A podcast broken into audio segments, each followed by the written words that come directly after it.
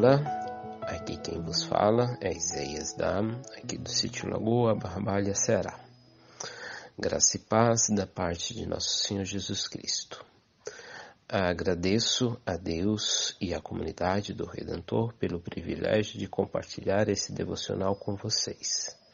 Segundo o plano de leitura da comunidade, hoje vamos falar da primeira carta de Timóteo, capítulo 3.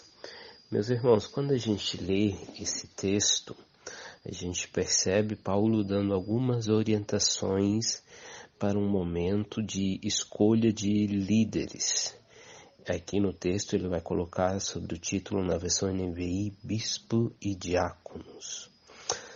Mas eu penso e eu olho que essa qualificação não deveria ser somente para essa liderança de ponta, para os bispos, diáconos, pastores, mas ela deveria ser uma qualificação que Paulo descreve para Timóteo, que todos nós que nos dizemos ser seguidores de Cristo deveríamos buscar ter, deveríamos é, lutar para ter.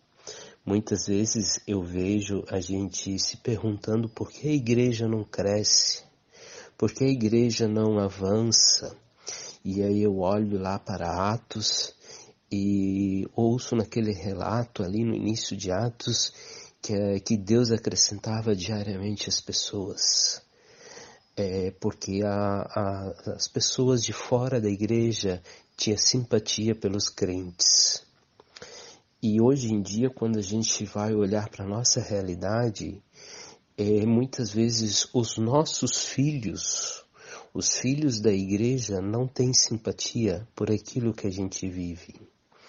Li recentemente num livro que em torno de 80 a 90% das crianças que nascem na igreja abandonam a sua fé abandonam a fé dos seus pais quando chegam à idade adulta. Por que será? Será porque nós não estamos vivendo é, de acordo com os princípios bíblicos? Será que porque nós estamos, é, não temos essa qualificação que a gente vê aqui nesse texto que Paulo recomenda aos discípulos? Será porque nós estamos sendo falsos crentes? Qual será essa questão que nem os nossos filhos querem seguir o nosso exemplo?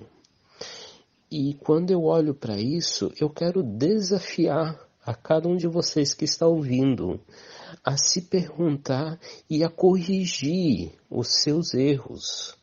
Porque normalmente nós não damos liberdade para o Espírito Santo nos corrigir, porque as nossas feridas, os nossos pecados, é, quando estão calejados, vão doer para que a gente seja purificado, para que a gente se torne alguém que seja aprovado de acordo com esses princípios que estão aqui, de acordo com essa qualificação. Vocês sabem melhor do que ninguém quando tem uma ferida inflamada, quando tem uma unha uma unha encravada em nosso pé, o quanto que isso dói para ser curado, mas o quanto que isso é libertador depois que a gente é curado.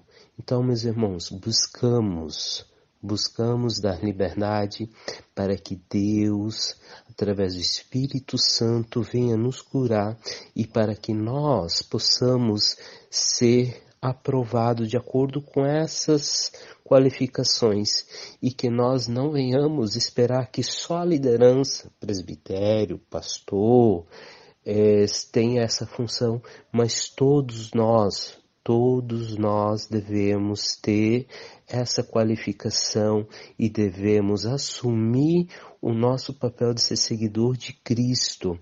E as pessoas precisam olhar para nós e precisam perceber que nós somos diferentes. Não porque nós somos bons, mas porque nós damos liberdade para que o Espírito Santo haja em nossas vidas e nos transforme. Que Deus os abençoe, que Deus esteja convosco. Até a próxima.